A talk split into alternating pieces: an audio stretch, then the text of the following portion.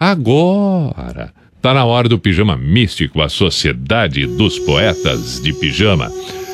Estamos, conforme eu disse, nos encaminhando para o final, a finaleira do programa. Mas o Pijama Místico tem que estar presente no encerramento e iniciado no novo dia.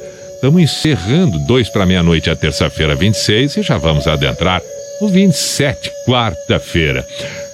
Certa manhã, enquanto caminhava ao lado do seu mestre, o jovem discípulo perguntou: Como faço para não me aborrecer? Algumas pessoas falam demais, outras são ignorantes, algumas indiferentes, outras mentirosas. Eu sofro com aquelas que caluniam. Disse o mestre: Viva como as flores. E como é viver como as flores? indagou o discípulo.